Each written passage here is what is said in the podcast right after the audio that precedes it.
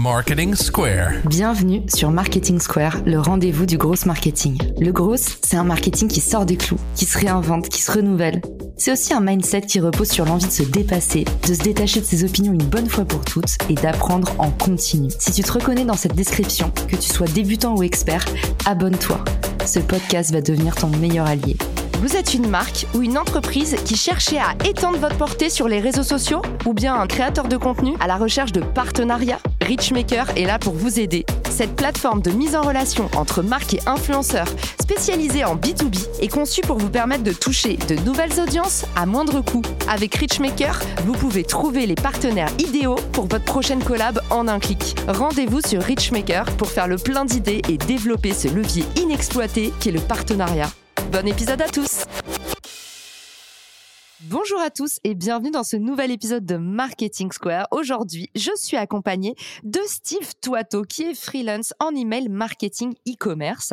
Avec lui, on va explorer un sujet brûlant en e-commerce, la fameuse séquence de bienvenue. Salut Steve, bienvenue dans le podcast. Hello Caroline, merci de me recevoir. Je suis super content de passer sur mon podcast préféré. Et ça me fait super plaisir. Tu as eu raison. Tu m'as dit, on parle pas assez email marketing dans ton podcast, Caro. Steve, qu'est-ce qui se passe dans une séquence de bienvenue? Aujourd'hui Est-ce que c'est valable pour tout secteur? Est-ce que tout le monde devrait en avoir une? Une séquence de bienvenue, tout le monde devrait en avoir une. Enfin, tout business qui se respecte devrait avoir une séquence de bienvenue pour justement présenter ses services, présenter l'histoire de sa marque, présenter les valeurs de sa marque, pourquoi c'est intéressant de travailler avec cette entreprise, les bénéfices, produits ou services, peu importe. Dans le cas de l'e-commerce, c'est des produits. Montrer des hum, témoignages clients pour rassurer et se démarquer de la concurrence tout simplement en fait.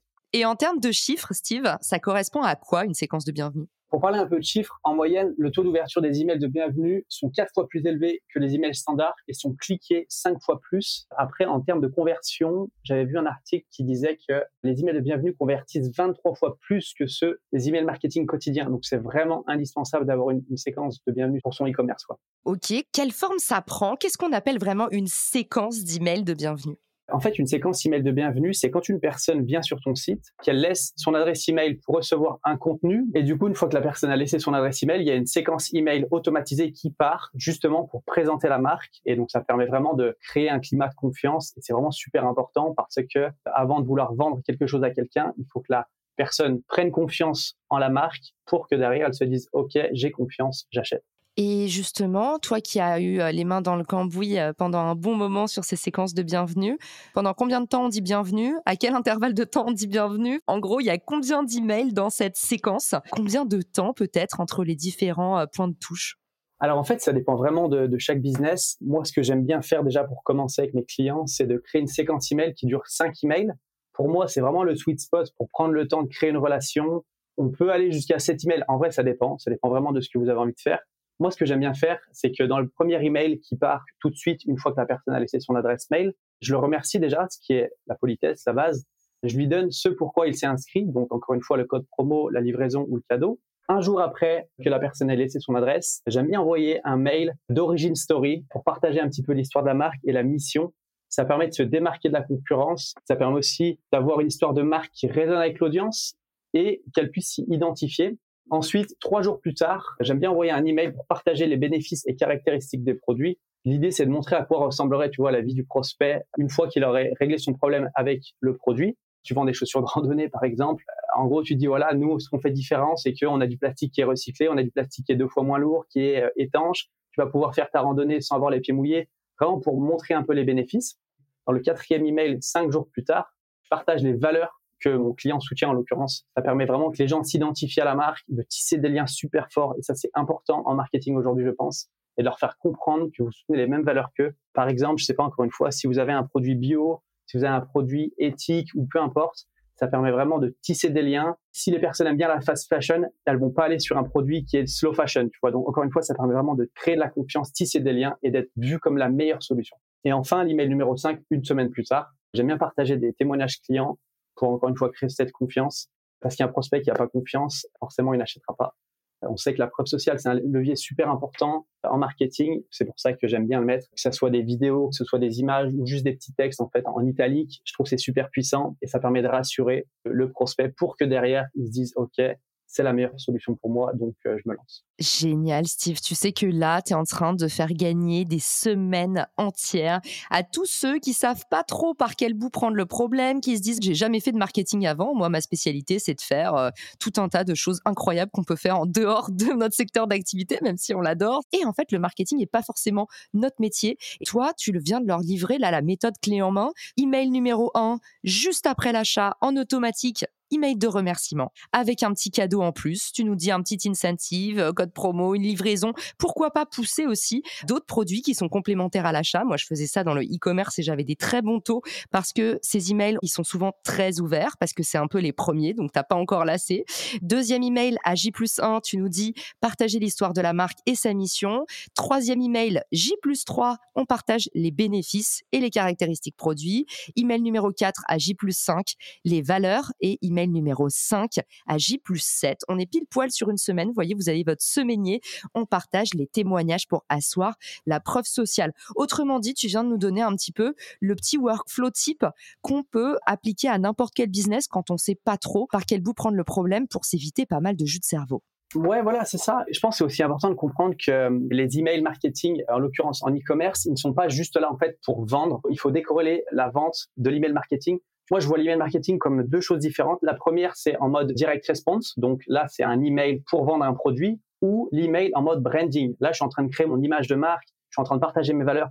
Tu vois, ça, faut vraiment décorréler les deux. Et en fait, cette séquence de bienvenue, elle permet de justement mixer les deux, de partager ses valeurs, de faire du branding et derrière de pourquoi pas pousser un produit gentiment sans que ce soit la chose que tu veux faire passer dans ton email. Tu vois ce que je veux dire? C'est génial. Et alors justement, comment est-ce que tu gères l'après Après cette séquence, après cette semaine, qu'est-ce qui se passe? Qu'est-ce que tu recommandes de faire? On les met dans une base de données et après ils reçoivent juste la newsletter avec les nouveautés produits? Est-ce que tu les réactives à une certaine fréquence? Ça, ça, peut être intéressant de parler de l'après aussi. Eh ben, une fois que cette séquence est passée, suivant si les personnes ont ouvert ou pas, ou s'ils ont cliqué ou pas, tu les segmentes différemment. Et en fait, après, voilà, tu les fais passer dans tes campagnes hebdomadaires ou deux fois par semaine trois fois par semaine ou peu importe. Et là, tu leur partages du contenu. Tu peux leur montrer des produits, mais moi, j'aime bien euh, essayer de mixer ça encore une fois avec du branding, leur parler de ce sur quoi tu es en train de travailler, si tu es en train de travailler sur le développement d'un produit, si tu déplaces ton usine, si euh, il t'arrive quelque chose en fait dans ta journée d'entrepreneur, tu peux très bien le partager. Ça, les gens, ils adorent. En fait, les gens sont curieux.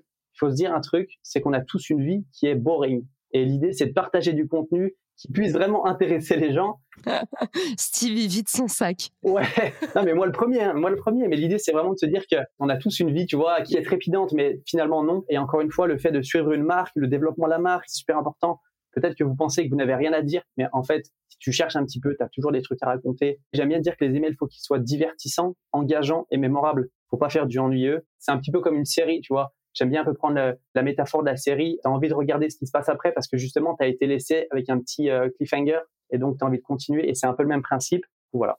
Sur ces emails de bienvenue en parlant d'engagement, euh, d'ambiance, de lien, comment est-ce que tu fais pour justement que ces contenus ne soient pas ronflants? Est-ce que tu as des astuces à nous partager? Est-ce que tu mets de l'image, de la vidéo? Est-ce que tu fais varier les formats? Est-ce que tu as des petites pépites comme ça à nous recommander du genre euh, sur l'histoire de la marque, avoir euh, le fondateur qui prend la parole ou qu'est-ce que tu nous recommandes? C'est une super question. Avec mes clients quand on travaille, je leur conseille toujours de prendre la parole en fait, plutôt que ce soit une entreprise qui parle, c'est une personne, c'est un humain.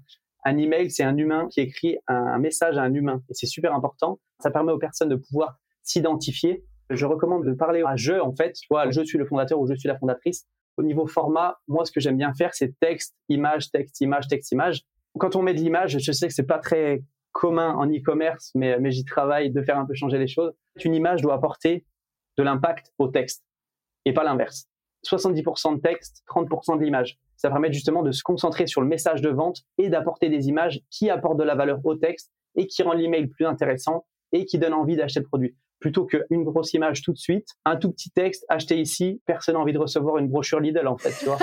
Les fans de Lidl en sueur dans ce podcast. Tu sais quoi, en même temps, euh, c'est du génie par rapport à leur audience Lidl. Moi j'aime bien parce que c'est un marketing hyper frugal, c'est-à-dire qu'ils mettent pas leurs efforts au mauvais endroit, il n'y a pas de merchandising, il n'y a pas de superflu, mais au final en fait les informations sont là et ça fait le taf. C'est un très bon case study que tu me suggères. Non non mais en fait c'est important de jauger un petit peu euh, tout ça et se demander est-ce que l'email que j'envoie, mon audience va être content de le recevoir en fait. C'est pas est-ce que l'email est beau, est-ce que l'email me plaît à moi? Non, on s'en fout. Encore une fois, c'est ça le marketing, c'est de se mettre dans les chaussures de ton avatar client. Est-ce que ça lui plairait, oui ou non? On parlait de faire des tests juste avant. Tu peux très bien faire un A/B test, un email de bienvenue très très euh, design et un email bienvenue mix design, mix texte, et, tu vois comme ça réagit pas.